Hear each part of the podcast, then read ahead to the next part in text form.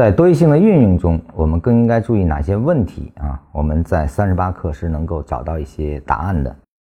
禅师说，多义性是与走势的当下性密切相关的，但对已完成走势类型连接进行相应的分解，就如同解问题需要设置不同的参数。一个好的参数的设定可以使问题变得简单啊。什么意思呢？就是说多义性实际上我们是为了解读，用更合理的模型来去分析当前啊，就因为我们最终还是要解决当下。该如何交易的问题啊？多义性呢是一种组合原理，它要遵循结合律啊，对分解过的走势进行重新的复议组合。那么这是多义性的表达。多义性可以更好的运用的话呢，实际上考验的是你对走势的分解逻辑。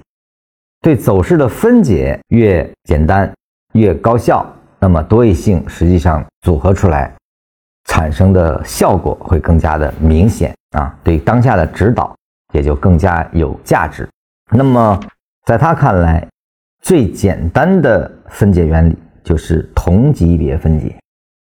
同级别分解是走势分解的一种分解方式，也就是说，我们把走势按照只考虑中枢的级别，而后给它分解成。归属于不同走势的不同的段啊，这个是一种比较简便的分解方式。跟它相对的呢，其实叫走势的连接啊，就是高低点划段。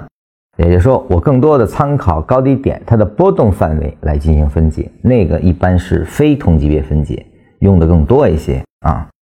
同级别分解具有唯一性，不会再存在着胡乱分解的这种可能了啊。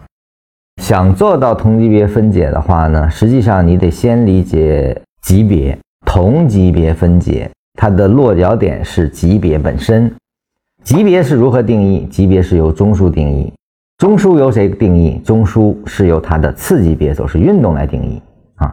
所以说，在做同级别分解的时候，恰恰对你的级别考察或者叫次级别的分解，都需要更加掌握的情况下。你才能真正做到同级别分解，同级别分解完，我们才能够对整个走势完成它重新的构建可能。那么这就是同级别的几个要点啊，就是说锁定某一级别，同级别我们说的是可以根据你的需求来进行设定的。比如说我这段走势，我用三十分钟进行同级别拆分，我也可以用五分钟进行同级别拆分。当然，你也可以用更细的一分钟走势。来进行同级别拆分啊，就说同级别，它强调的是同级别本身，并不是级别。你到底是五分钟算同级别，还是三十分钟算同级？同级别是一种概念。我们对于一段走势，我只做同级别分解。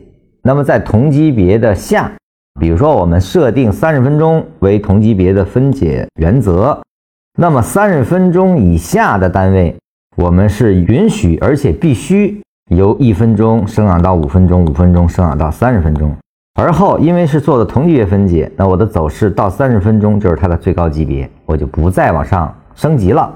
这个就是以三十分钟作为同级别分解的一种原则，也说在三十分钟就是它的最高级别。当然，你也可以把你的同级别分解变成五分钟啊。我们设定是一个五分钟作为同级别分解的最高级别的话。